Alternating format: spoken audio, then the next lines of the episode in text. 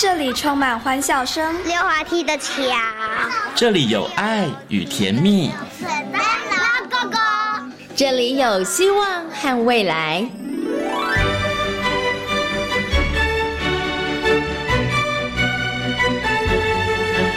遇见幸福幼儿园，遇见幸福幼，遇见幸福幼，遇见幸福幼儿园。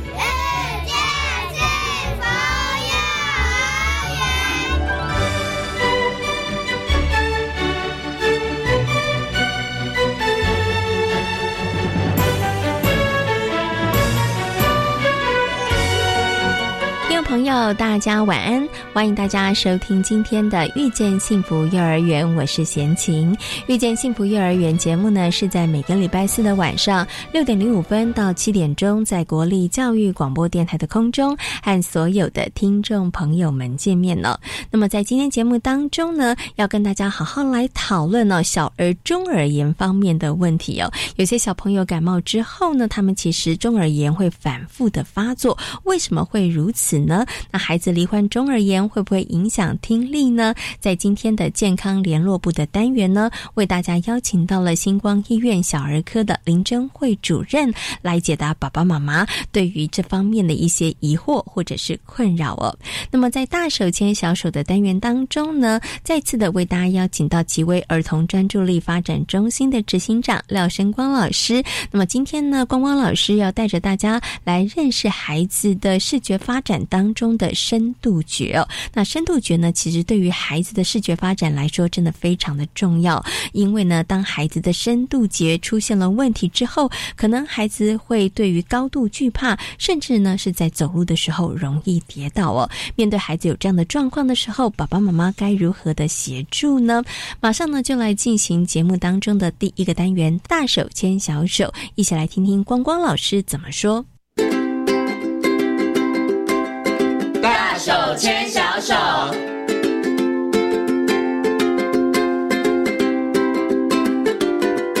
里是教育广播电台，您现在所收听到的节目呢是遇见幸福幼儿园，我是贤琴。接下来呢，在节目当中呢要进行的单元是大手牵小手的单元，很高兴的在今天的节目当中呢，再次的为大家邀请到几位儿童专注力发展中心的执行长廖生光老师、光光老师呢来到节目当中哦，跟大家好好讨论孩子视觉发展方面的问题。Hello，光光老师您好，各位听众大家好。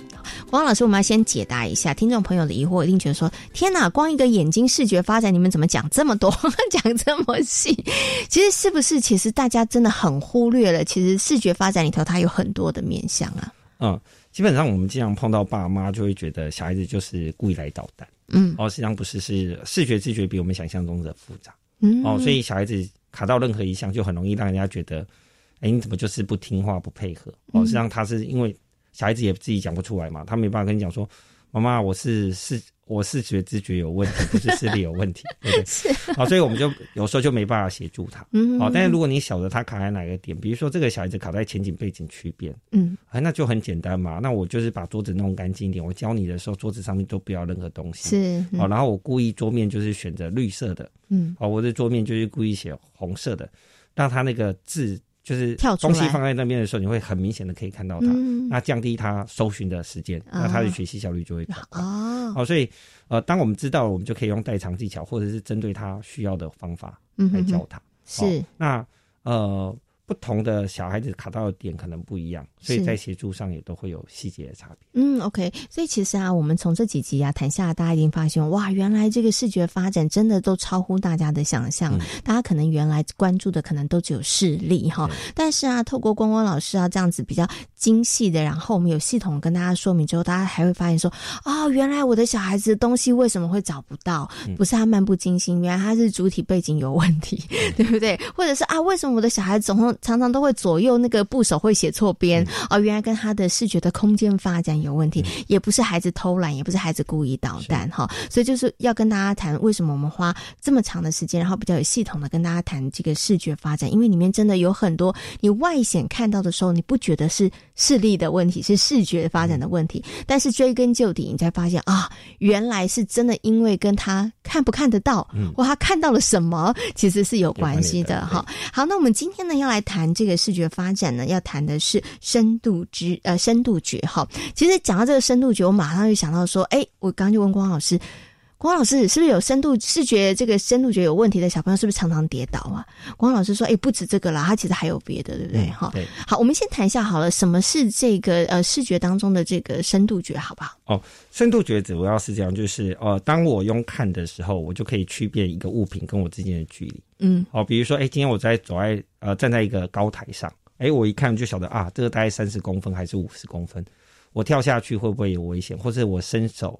可不可以摸到这个物品？嗯，所以它是用来判断距离感的。嗯嗯嗯，OK。那我想请问一下光光老师，因为我们之前才谈了这个空间发展，上次呢，光光老师有提到空间发展有问题，小孩他可能距离会抓不准，然后可能会撞到别人。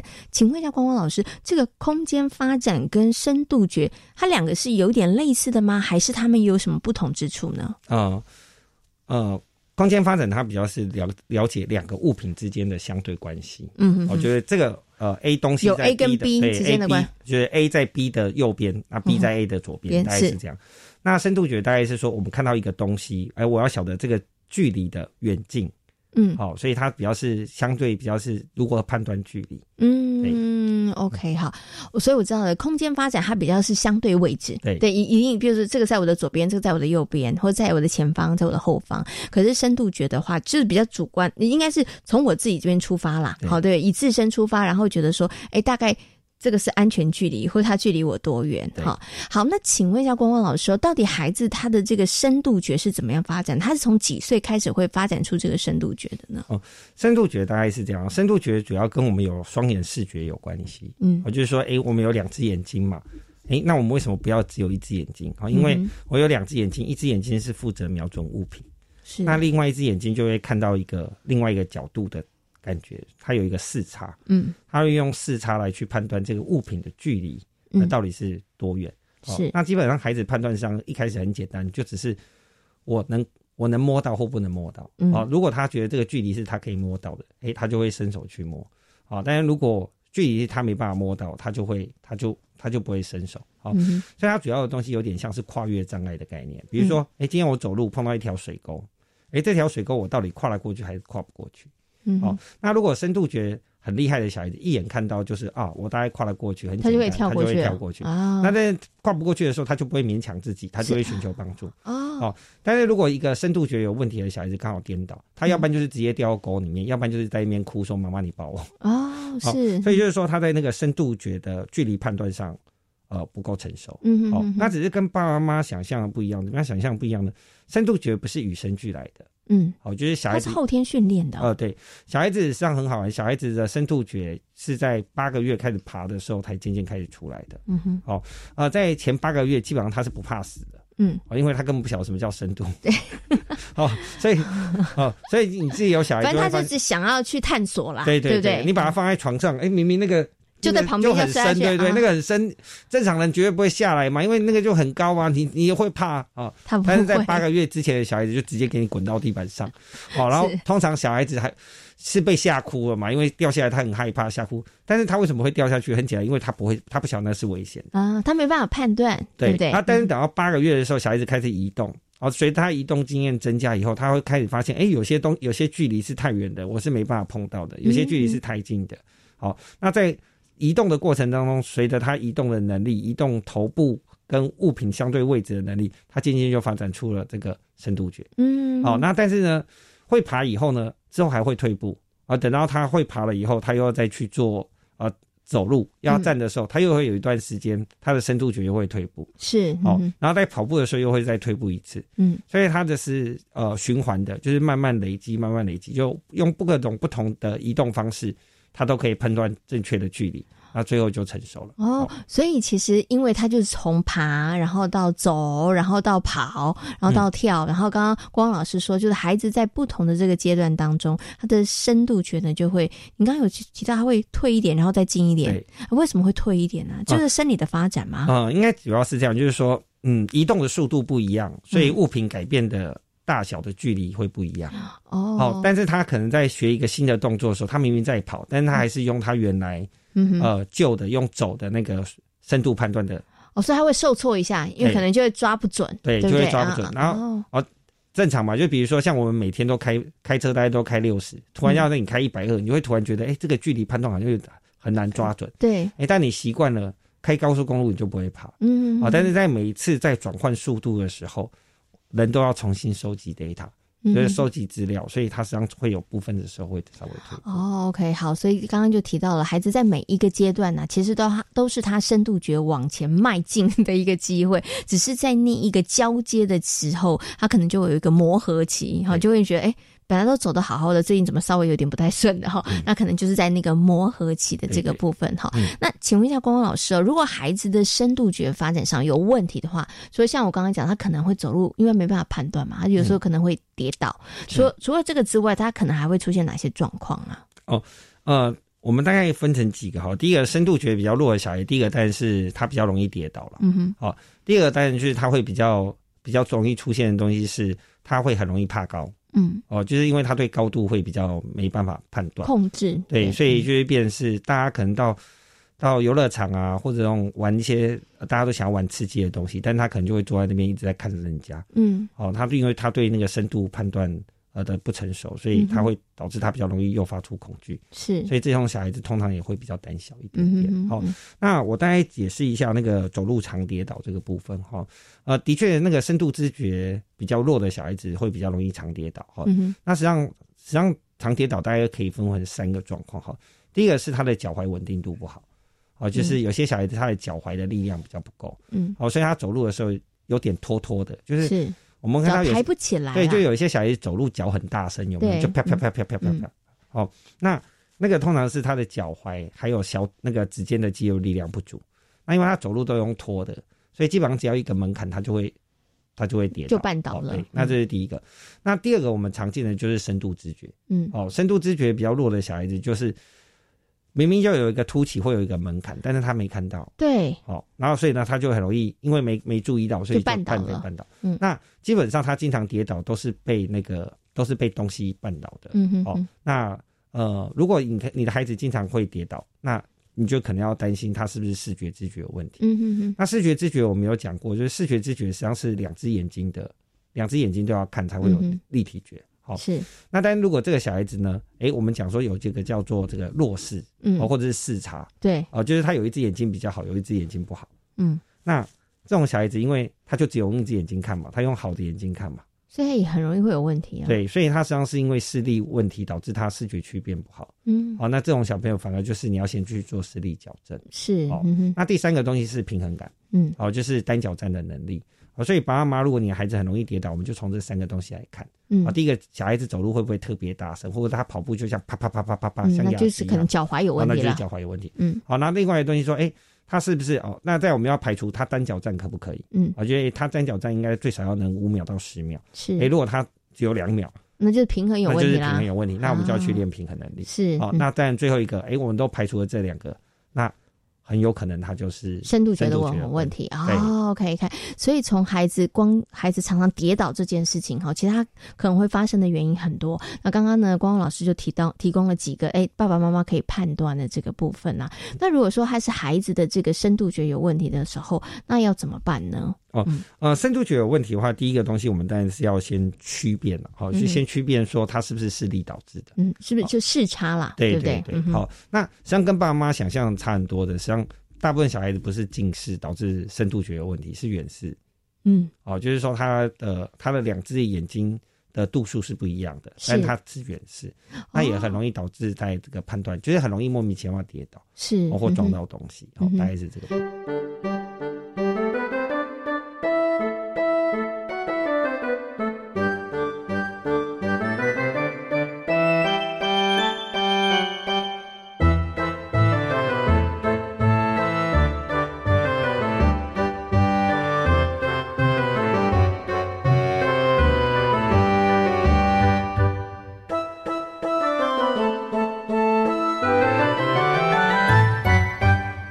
孩子，我们怀疑他可能是这个深度觉得有问题的话，第一步要做的事情就是先去检查视力。对，先检查视力，看看两只眼睛。因为呢，这个深度觉，刚刚光光老师有在提醒，他其实就跟两眼之间两你的两只眼睛有没有好好的互相合作有关系。如果你的两个眼睛没有办法好好互相合作的话，它当然就会出现一些状况了哈。所以先去检查你的视力，然后看看有没有视差哈。然后如果有视差的话，那这个可能就是戴眼镜啊，或者做一些视力的矫正。对，这个部分上它就会比较能够被调整了，对不对？呃，基本上爸爸妈妈不用太担心，因为大部分的小朋友天生都是远视了。嗯哼哼。哦，那只是说他有时候一只远视的太远了，一只眼睛看远视没那么远。对。好，但是为什么很不容易被发现？因为就算用一只眼睛看，他还是可以读书啊。对。哎，他在学校学习还是不会有问题。因为我们就是看他学习状况很 OK 嘛。对。所以我们就不会想到啊，他的深度觉碰到。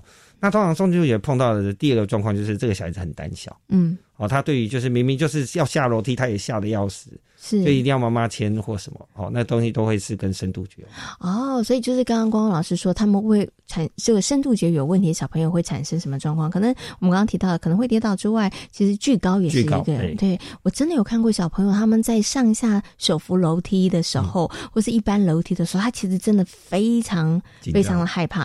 对他们来讲，上楼梯。还好，有问题。但下楼梯这件事情，这个就是很是一件很恐怖的事情。然后爸爸妈妈不了解情况下，就一直说这到底有什么好怕的？可是对他来讲，真的是如履薄冰啊，那种万丈深渊的感觉哈。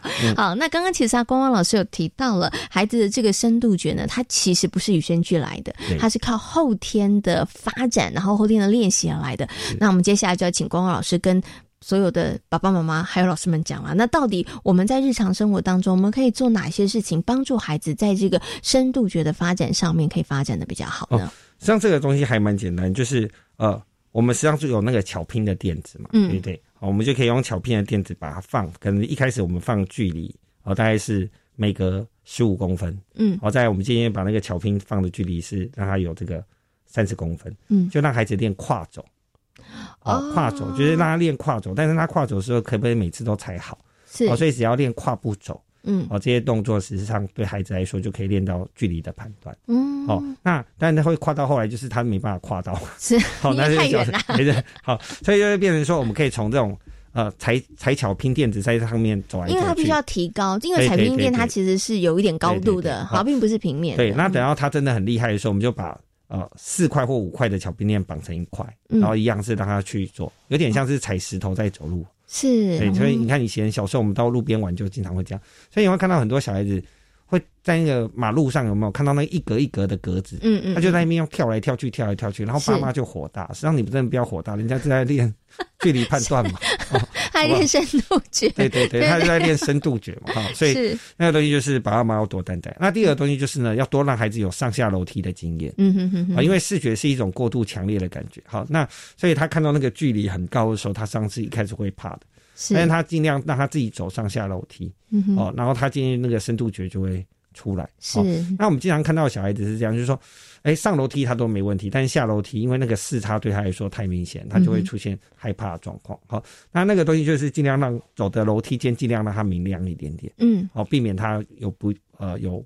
不好不好的联想哦，这东西对他会是有帮助的。或者是我们可以先从比较短一点点的高度没那么高的楼梯练习，会不会比较好一点？可以，也可以。对，好，我知道有一些爸爸妈妈想说，好了，你不要走楼梯，那我们坐电梯好了。如果爸爸妈妈你又因为这样子带他去坐电梯，那他在这个部分上面的一些能力就没有真的没有办法被那个训练跟补足了啦。哦，所以还是要鼓励大家带着孩子走楼梯啊。对，好，那在。第三个更简单的方法就会变成是，像大家有玩过捞金鱼嘛？因为捞金鱼、捞鱼，好捞鱼，鱼会上下，它不会都是都浮在最上面嘛？要不然那个鱼就死掉了，它就会有那个深浅。是好，那捞鱼的时候，你就要晓得那个鱼的深浅。嗯，哦，那实际上也是深度觉的判断。哦，没有想到捞鱼游戏还有这样的但是可能要去捞真的鱼啦，因为那个玩具的鱼都浮在最上面，那个就不要练到。哎，黄黄老师怎么知道我要问这个问题？因为我知道真的有一个游戏，它真的就是那种钓鱼啊的那种游戏哈，要跟爸爸妈妈说是要捞真的鱼哦，因为真的鱼它会上下移动，对对对。那对孩子来讲，那个就会有那个高低好的那个起伏，然后对他来讲就是深度上面的一个训练了哈。那刚刚呢，光光老师说，从生活当中哦，如何来训练孩子这个深度觉的能力哦？刚刚讲说，以前呢很比较容易啦，以前是踩石头过过河，所以那时候就在练习。那现在小朋友有时候在走路的时候会踩那个一个一个一个石头或是砖块，对我就想到有的孩子他们走路是他会刻意要走在那个呃花台的上方，嗯，对他故意走在那个上方那个。这样子，如果小朋友走在那上方，会不会也有一点帮助？因为它有一点点高度，但不是很高。哦，呃，基本上孩子会自己去呃去了解自己的身体的能力的界限。嗯哼。哦，实际上他走花台，他还通常小孩子在在两岁到三岁的时候就会特别爱，就是哦，对不起，三岁到四岁的时候他会特别爱走花台。很爱，对。嗯。哦，那呃，那是因为他在想办法要增加自己的平衡能力。嗯哼。哦，然后还有深度觉判断，所以小孩子有一段时间会尝试着在。跑到阶梯的不同高度跳下来，嗯，而实际上是他是在练他的自己的动作技巧和这个动作能不能他能不能轻松做，嗯嗯，所以爸妈就不用太特别限制他，是。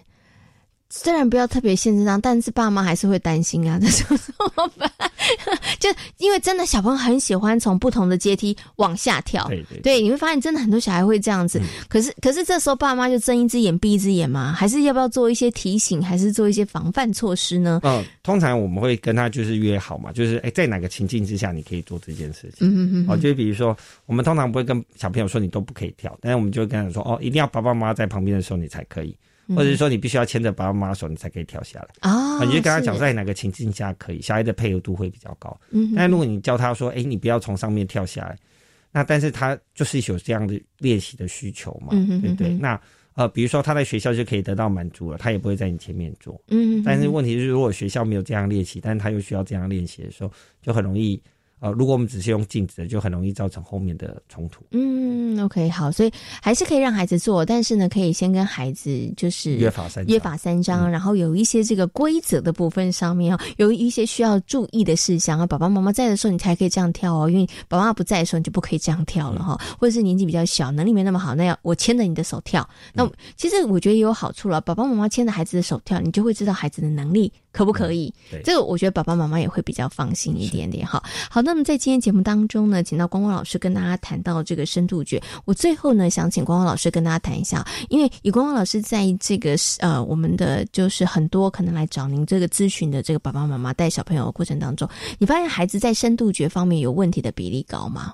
呃，深度觉的比例基本上还是会跟视力会是相关联的。嗯，哦，那那现在孩子视力都不太好，所以这个问题就比较严重。所以呃，深度觉有问题的小孩通常都比较胆小嗯呃，然后他们都是通常是比较退缩的。哦，那实际上在临床生观场上，这样比例实际上并不少。嗯，但因为这个东西通常就是呃，通常来说就是比较害羞或胆小的小孩子。嗯，那因为他们。这个对学业学习是没有什么太大影响的，嗯，好，所以深处觉得不好的小孩子就是比较容易自己跌倒，但他也不会干扰别人，所以通常来说，呃，哎，所以爸爸妈妈为了这件事带孩子来求诊的反而会比较少，对不多，可是他不会影响到学学业，可是会对于他的人际关系上面，社交应该可能会有些会，因为他就他就会感觉比较退缩嘛，就是大家都出去玩了，大家都在那边跑得很开心，大家都敢玩，他都不敢玩，对，然。后他就在旁边这样默默看人。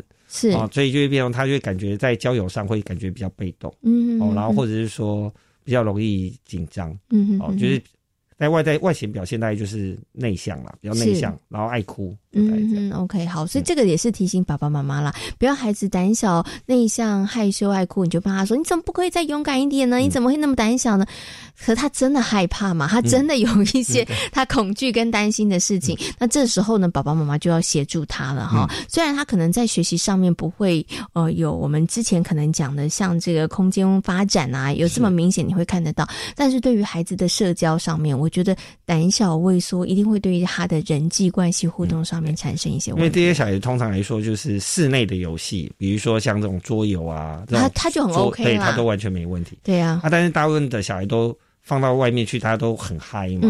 那但因为他有惧高的问题或怕高的问题，所以他就没办法玩，没办法尝试。好，那大家都在玩那个东西，你没办法融入进去，那当然就比较容易。就被孤立，是 OK 好，这个呢，也就是另外的一方面的这个问题了啦。好，好，那么在今天节目当中呢，为大家邀请到廖生光光光老师跟大家谈到了孩子的深度觉的问题。那今天呢，也非常谢谢光光老师在空中跟大家所做的分享，感谢光光老师，好，谢谢。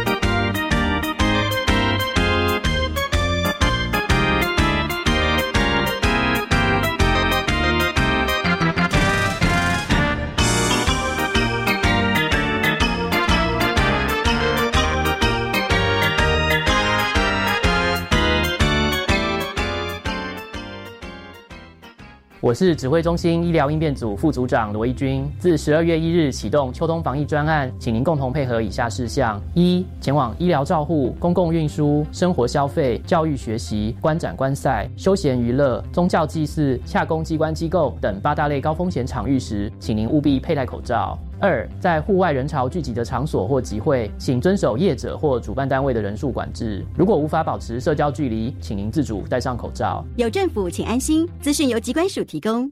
让青年返回熟悉的故乡，找回浓浓家乡味，也再创家乡新价值。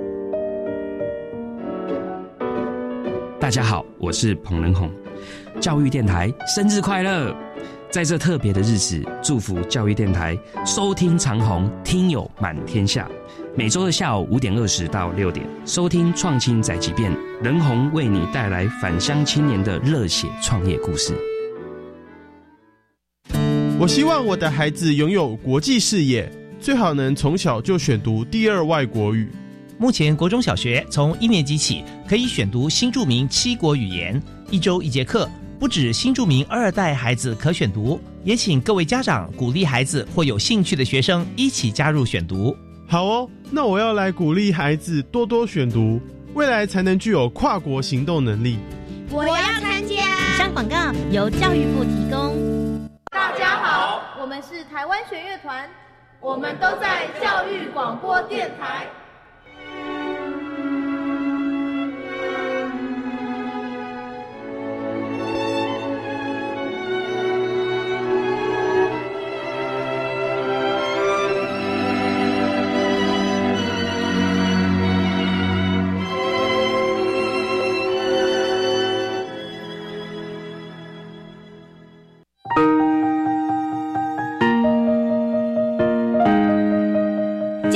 络部，健康联络部，健康联络部，健康联络部。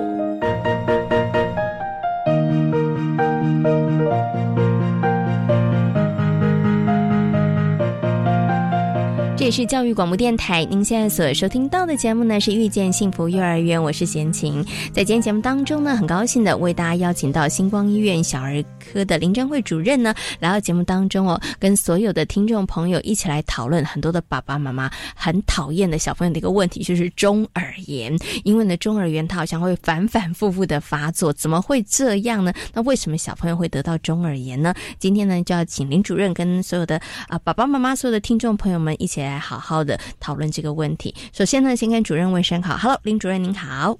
呃，主持人好，各位听众大家好。嗯，请问一下主任，为什么有些小朋友他真的那个中耳炎特别容易得，但是好像又不是每一个感冒的小朋友都会得到中耳炎呢？呃，对，可是一般来说，因为构造的问题，所以小朋友他本来就是中耳炎比较好发的年纪，跟大人比起来，因为他的耳咽管比较短、比较宽、比较平。啊，所以事实上就是比较容易有那个呃，当你鼻炎有感染的时候，就很容易影响到耳朵。是好，那大人的话，因为他的构造就比较成熟了，呃，就比较不会有这个问题。嗯，所以其实像台湾的统计，呃，在三四岁以前，大概有七八成的孩子都。曾经有过一一次以上的中耳炎，是，其实，在儿科是蛮常见的。嗯嗯嗯，OK。可是你刚刚说在七八成，那还有百分之二十是没有哈？那大家会好奇说，那百分之大一点，就是有人统计，就是说到七岁以前，应该所有的人都有了。所以就告诉爸爸妈妈，就是你小朋友今天得到中耳炎，你有没有想说，哎，我怎么那么倒霉？没有没有没有，基本上七岁以前小朋友大概都得过哈。但是你刚刚提，大概都会有得过一次，但有有的小孩是。就这么一次，有的小孩是反反复复很多次，这是为什么呢？是跟他的体质、跟他的构造，还是说 跟这个照顾上面有关系啊？诶，我觉得基本上可能跟照顾比较没有关系，有时候还是跟体质有相关，然后另外还是有跟构造有相关。嗯，因为有些人的耳咽管刚刚是说孩子都是比较呃比较平、比较宽，然后可是有的人他可能。角度的问题，或是他更平更宽，就更容易。那另外就是在现在也常见的，就是说现在过敏的孩子很多，所以基本上他如果是在一个过敏常常发生的阶段的话，他的鼻鼻咽黏膜都是比较肿胀的，然后会会造成他的耳咽管的功能更不好。哦，所以一旦感冒的话就会更严重。嗯，然后还有二到五岁的孩子，因为他的那个呃腺样体，就是我们说的那个淋巴的构造组织，在鼻咽的话也是刚好是一个增生期，就是比较肿大的阶段，所以这个阶段也是很。呃，中耳炎比较好发的一个年纪，嗯，呃，这些构造上的问题都是有影响的。嗯 OK，所以你刚刚提到二到五岁，所以二到五岁它这个频率上面可能会稍微比较高高一点点哈。可是呢，其实中耳炎它不会单独就只有中耳炎，它它可能是不是都一定会有一个，比如说我感冒啊，然后或者是我过敏啊，然后才大部分是这样。对，那其实要跟大家澄清的，就是说它其实跟游泳耳朵进水是没有关系的。很多人以为是，我已经对，而且很多妈妈会问说，是不是她洗澡没有没有没有照顾好，让那个水跑进孩子的耳朵？其实不是这样的，嗯，这些都没有关系，都没有关系，所以孩子还是可以让他去游泳，对不对？好，OK，是，所以他其实并不是耳朵进水。我们再次要跟大家说，不是，它其实应该就是一种细菌或是病毒的感染嘛。对，它其实都还是因为感冒或过敏从鼻咽那边过去的。那你想想看，你的耳道。是完整的，然后它里面有耳膜，耳膜如果是完整的话，你水是不会进去的，所以你怎么洗澡水跑进去或游泳都是不会引起 中耳炎的。OK，好好，所以这个除非它有破洞啦，但是这个情形是很少的，对不对？好，好，那想请问一下这个主任哦，那中耳炎的话，它通常会有什么样的症状啊？就是有的小朋友好像就是就会比较会哭闹。对不对？哈，那中耳炎大概会有什么样的症状呢？呃，通常他都会先有感冒的症状。那你可能就是哎，感冒之后就发现哎，有的小朋友因为中耳炎大部分会疼痛，嗯，哦，那就是这这时候就是要看他的年纪。如果是两三岁以下，他还不太会表达，他可能就是哭，或是变得很烦躁、尖叫这样子。那如果比较大的孩子，他就会说他耳朵痛，是啊，耳朵他如果说耳朵痛，你就会注意到。那如果他没说，你可能就觉得哦，他他他怎么一直哭、一直尖叫这样子？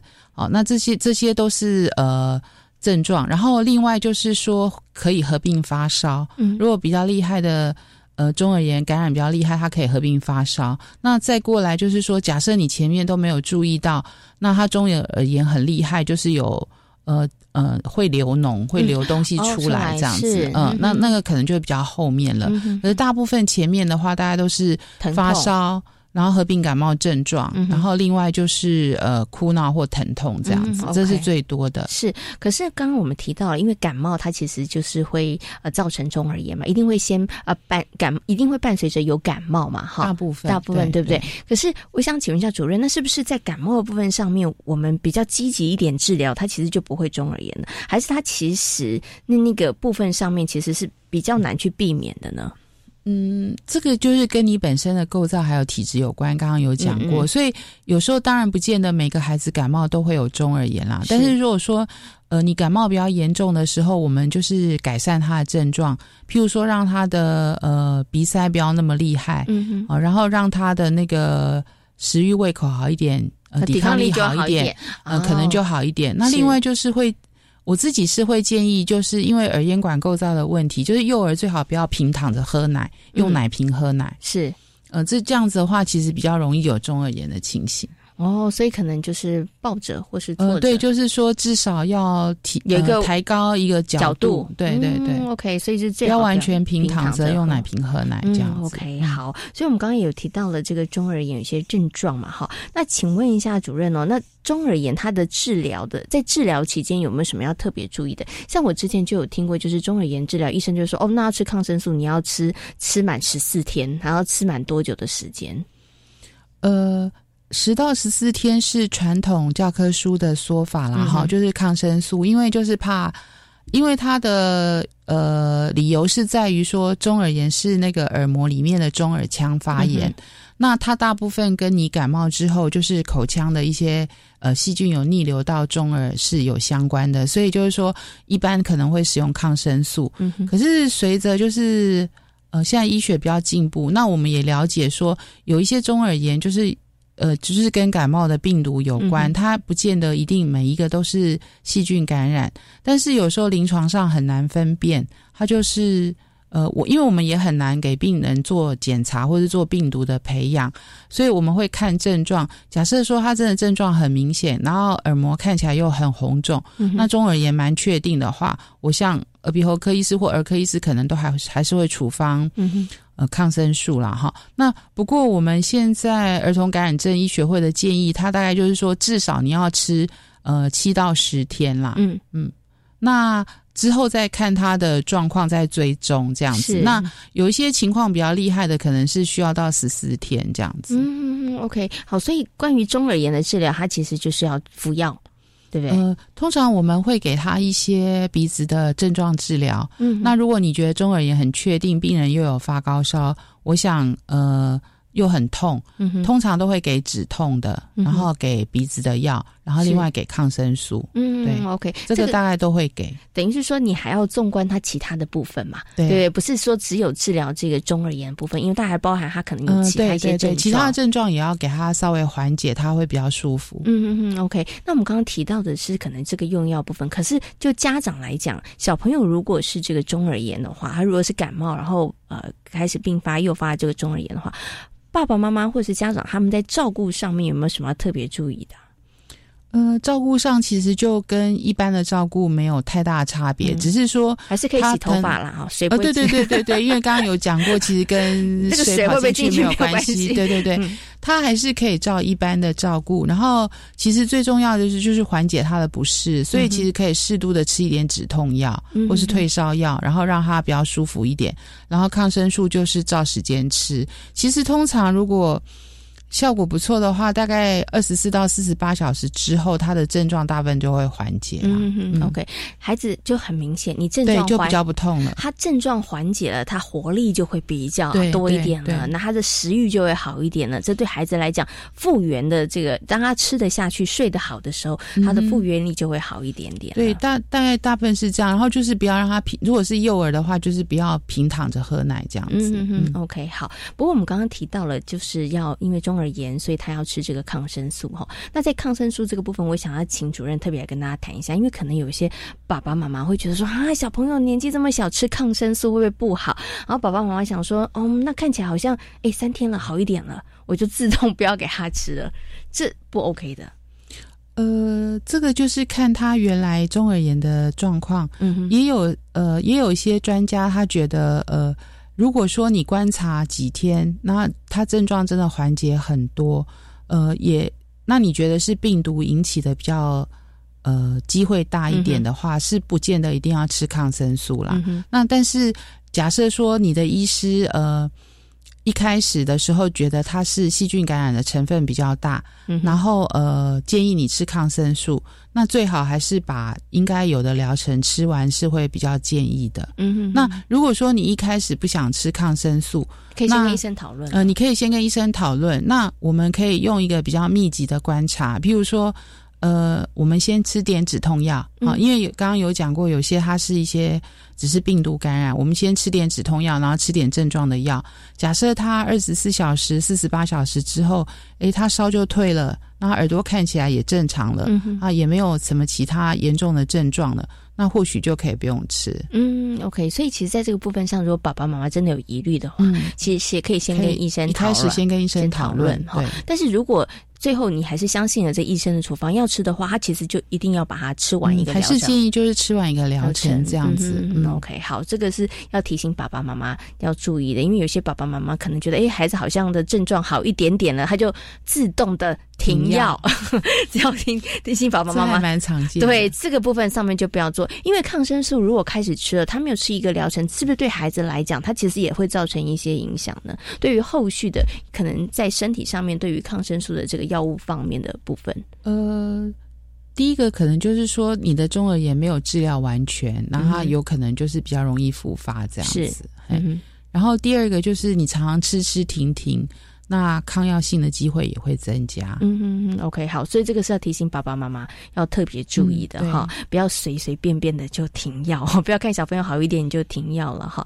好，可是刚刚这个呃主任有提到了，如果说他治疗的部分你看起来好像好了，但是事实上没有好的话，是不是就是您刚刚说他会比较容易复发？所以如果我们的治疗不够完全的时候，他其实复发几率会高咯。呃，其实治疗完全之后，你就是看一下他的状况哈。那一般来说，我们有一些呃呃建议，就是说呃避免它再发生啊。第一个就是说，当然是尽量呃，像刚刚有提过，就是尽量避免感染嘛，哈，不要有呼吸道感染。那就是除了呃少去那个拥挤的公共场所之外。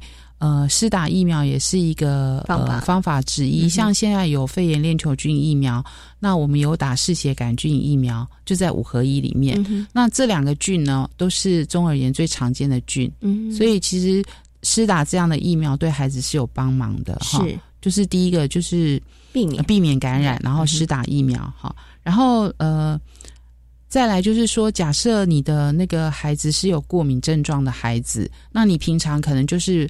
呃，过敏的症状比较厉害的时候，还是需要处理，好，不然的话，就是其实很容易在引发他的那个不舒服。然后就是，如果你的鼻黏膜都一直很肿的话，也是炎几率就高了，对对，也是比较容易高。那另外就是说，呃，擤鼻涕的话，就是要注意，就是不要太用力，嗯，然后。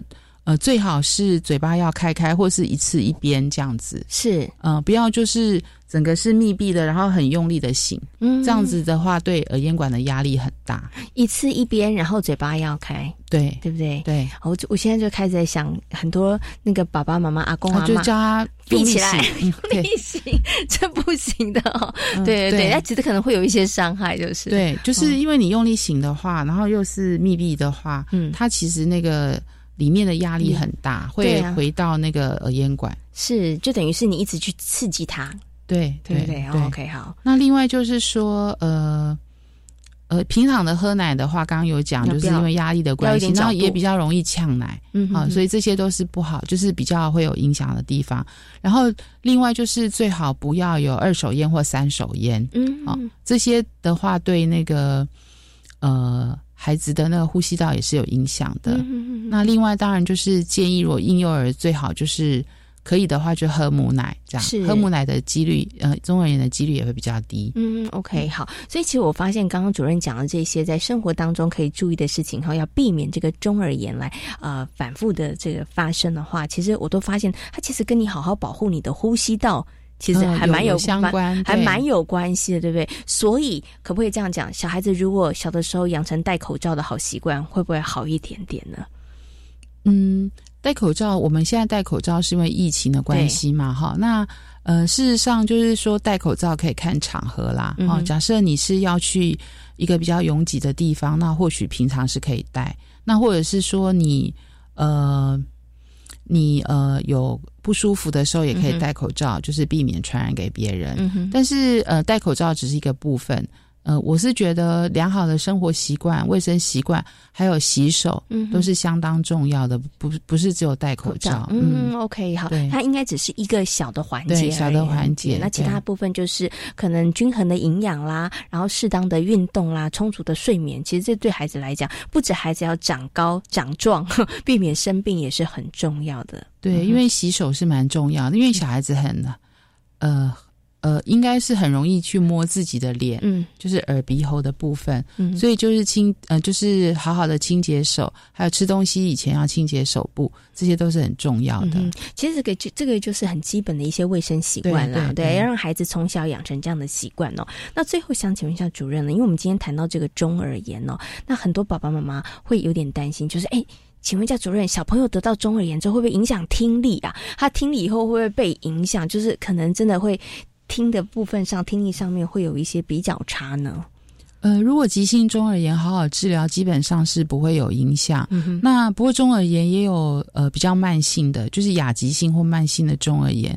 那像呃有一些孩子，他的那个急性中耳炎过后，他就会有一个也蛮常碰到，就是中耳积水。嗯，那这样子的话就有。还是有可能会影响到听力，呃，必须要处理。嗯，那这个可能就要请耳鼻喉科医师处理。通常都会追踪一段时间。那假设中耳积水的状况都一直没有改善的话，呃，有有一些情况是需要去呃开刀房放那个那个引流的管子。哦，是，嗯哼，这是急性中耳炎。之后不是，这是中耳积水哦，中耳积水。好，急性中耳炎通常是不需要，是就是抗生素治疗是最多的。OK，不过您讲的这个中耳炎积水，它是就是慢性的中耳炎，对，就是比较慢性了。嗯啊，所以其实刚刚主持人有提到，我们在那个急性中耳炎之后，其实是需要回去追踪的。啊，我们回去，我们需要回去看一下耳朵的部分有没有改善，这样子。OK，所以如果说他在急性中耳炎之后，那爸爸妈妈也就觉得，哎，好像状况都 OK 啦，生龙活虎也没发烧，那不去管他的话，那其实他有可能会还是可能会残留，然后会变成这个慢性中耳炎吗？呃，因为慢性中耳炎跟中耳积水，它其实不是一个急性的感染。嗯那像中耳积水的话，它也不需要使用抗生素，嗯，因为它是一个积水跟慢性发炎的状态。那呃，一般来说是观察。那如果真的比较厉害，呃，才需要处理。嗯哼。好，那所以呃。最好是急性中耳炎，觉得痊愈，跟你吃药吃告一段落之后，就是再回去看一下医师，确定一下他的急性中耳炎已经痊愈。那如果说之后你觉得呃去看的时候，医师觉得说他已经没有急性的状况了，但是有一些中耳积水的状况，那呃有时候会再吃抗生素，再吃一段时间，然后再观察。那假设还没有，还是没有好。呃，或是严重，或是有影响到听力的话，才会去做放引流管的呃处置。嗯嗯嗯 OK，所以它等于是都是有一个呃步骤跟阶段性的啦，对不对？所以就是说，你急性中耳炎之后，最好是带回去复检，然后确定它改善了。那不然的话，就是说你在中耳炎过后，你可能就是会观察一下孩子的日常生活。呃，有时候就慢慢的，你觉得哎，他好像。音乐放很大声，或者是说你叫他，嗯，好像常常都没有没有注意，没有马上回应，或者是你觉得他，呃，注意力好像就是常常比较涣散啊，没有没有办法集中。对对，那这样子的话，可能要考虑说，是不是他的听力开始有一点点受损哦。所以刚刚主任有提到，如果你的急性中耳炎好好治疗。然后其实也这个呃，该吃的药吃完了，然后也给医生看没有问题都好的话，基本上听力是不会受到什么影响，听力是不会有影响。对，但是如果说大家呢，哎，只想说哦，吃完药了，好像看起来就好了，没有再回去做一个检查的话，那可能有的时候他会还有一些这个，有些孩子他还是会有一些中耳积水的状况在感染过后，但是。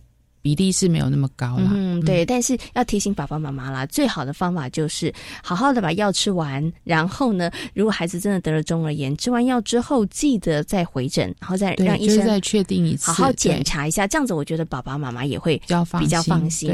那另外呢，在生活当中，其实刚刚主任有提醒了，在生活当中其实有很多的部分上面，我们可以稍微注意一下哈，尤其好好保护孩子的这个呼吸道哈，避免一些呼吸道的这个感染，其实你就可以。呢，诶，间接的避免孩子得到这个中耳炎方面的一些问题了。嗯，是对，好，好，那今天呢，非常谢谢星光医院呢小儿科的林珍慧主任呢，在空中跟所有听众朋友所做的分享，谢谢主任，谢谢大家。这里是教育广播电台，您现在所收听到的节目呢是遇见幸福幼儿园，我是贤琴。接下来呢要进行节目的最后一个单元，亲亲小宝贝哦。其实呢，现在在幼儿园当中，孩子常常都会遇到一些特殊儿童哦。那当孩子遇到特殊儿童的时候，有的时候会因为沟通不良，或者是学习的步调不一致，而产生了摩擦或者是争执。那么在这样的情况下的时候，爸爸妈妈该如何处理呢？接下来呢，我们就为大家邀请到了正义非营利幼儿园的李淑丽园长来到节目当中，跟所有的听众朋友进行分享。亲亲小宝贝，呃，大家好，我是正义非营利幼儿园的李淑丽园长。呃，孩子如何在幼儿园跟一些特殊孩子相处呢？近几年其实由于融合教育的一个呃推行哈，因为其实呃这样的一个教育模式，对于特殊幼儿也好，一般幼儿也好，其实提供了一个很好的一个学习情境，因此近几年也被广为推广。那我们的孩子呢，其实进到幼儿园呢，相对也比较有机会去跟这一类的孩子相处。呃，班上呢如果有特殊需求的孩子，呃，我会跟呃爸爸妈妈说，其实这个部分绝对不会是老师一个人的事情，因为要营造一个呃良善的一个学习环境呢，其实是需要呃家长还有老师以及班上的所有的孩子一起努力。学龄前的特殊幼儿，其实它的类型有很多的呃种类。那呃，我们比较常看到的，比如说有一些是肢体方面的啦，那多数其实就是比较会是在学习方面，比如说呃语言啦、肢体动作啦。那我相信，其实多数的家长会比较担心的，莫过于就是说，有一些孩子会有一些攻击行为。那有时候其实是他想要跟别人互动，但是呢，用错了方法。那这个时候，其实呃，我们会就是适时的一个介入。那有一些孩子，其实他是因为呃，可能在动作上面会比较大，那也有可能他本身就是粗大动作的控制不够精准，所以当他要呃举起手的时候，他可能呃过头了，呃不小心去挥到别人。当然，在一般幼儿的部分呢，我们也会教育他，就是要学习如何看情境，然后学习用语言去表达他自己的感受。那其实，在融合教育的一个环境之下，我个人觉得。大人的态度非常非常的重要，包括呢，呃，老师在这个班级的一个角色，还有他看待这些孩子的一个呃角度。那我们其实是呃需要就是说引导孩子去尊重所谓的个别差异。那如果说呃要谈特教这件事情，我自己个人是比较喜欢从所谓的个别差异去谈，因为可能有些人有听过一个就是动物学校的故事，那。呃，可能老鹰其实它是擅长飞翔，但是它不擅长游泳。可是，呃，鸭子可能擅长游泳，可是它不擅长跑步。所以，我们也会从这个角度去告诉孩子，其实每一个人都有他的优势。那我们也会，呃，就是让孩子学习去看待别人的优点，呃，尊重所谓的个别差异。呃，再来就是说，他当别人有些需要帮忙的时候，你可以去协助他。然后也在当中去得到一些成就感。那再来呢？我们呃有一个很重要的部分，就是说我们会希望孩子去学习所谓的同理心。当孩子就是我们在教室里面有一个都是特殊的孩子的时候，其实我们会利用机会，就是啊用绘本的方式去让孩子知道说，呃原来呃这个孩子其实是他是需要协助的。那他们也会愿意就是自己是当着当哥哥大哥哥大姐姐。然后来协助这样的一个孩子，有一些家长会担心说，在这样的班上，如果有一个特殊的孩子，那他自己的孩子会不会就是有一些危险，或者是在权益上受损？那事实上，我常常会跟家长分享，就是别人的孩子好，我们的孩子就会好。如果我们可以就是一起来帮助这个孩子，呃，别急着把他赶走，其实呃，对孩子来说，其实就是他能够感受到。温暖，感受到别人接纳他，其实他就不容易就是产生一些负面的情绪。那有一句话，其实就是告诉我们，呃，这句话的意思是说，呃，一个被他人同理的孩子，呃，他会用同理来回应他人；可是一个呢，被鄙视的孩子呢，他就会用愤怒来回应他人。那如果将来呢，这些孩子呢，其实都会回到社会上，包括我们的孩子。我们如果说希望呢，将来就是社会少一点问题的话，其实。身为大人的我们，必须有责任去教育每个孩子，用同理心的方式来看待呃这些特呃社会中比较不同跟特殊。那也就是说，可以发挥就是一些良善的力量去改变这样的一个状况。那呃，其实教育的一个工作，其实呃，我们常听说就是十年树木，百年树人。当然，我们呃在努力的过程当中，我们不能期望这件事情可以一朝一夕改变。但是呢，我们呃，就是如果可以给这些孩子多一点的时间跟等待以及机会，我相信呃会越来越好。在今天遇见幸福幼儿园的节目当中呢，为大家邀请到了奇威儿童专注力发展中心的执行长廖生光老师，跟大家谈到了孩子的视觉发展当中的深度觉。同时呢，也为大家邀请到了星光医院小儿科的林珍慧主任，跟大家谈到了小儿中耳炎方面的问题哦。而正义飞鱼幼儿园的李淑丽园长也跟爸爸妈妈谈到了，当孩子遇到特殊儿童的时候，有的时候会。因为沟通不良，或者是学习的步调不一致而产生了摩擦或者是争执，爸爸妈妈又应该如何来协助孩子们呢？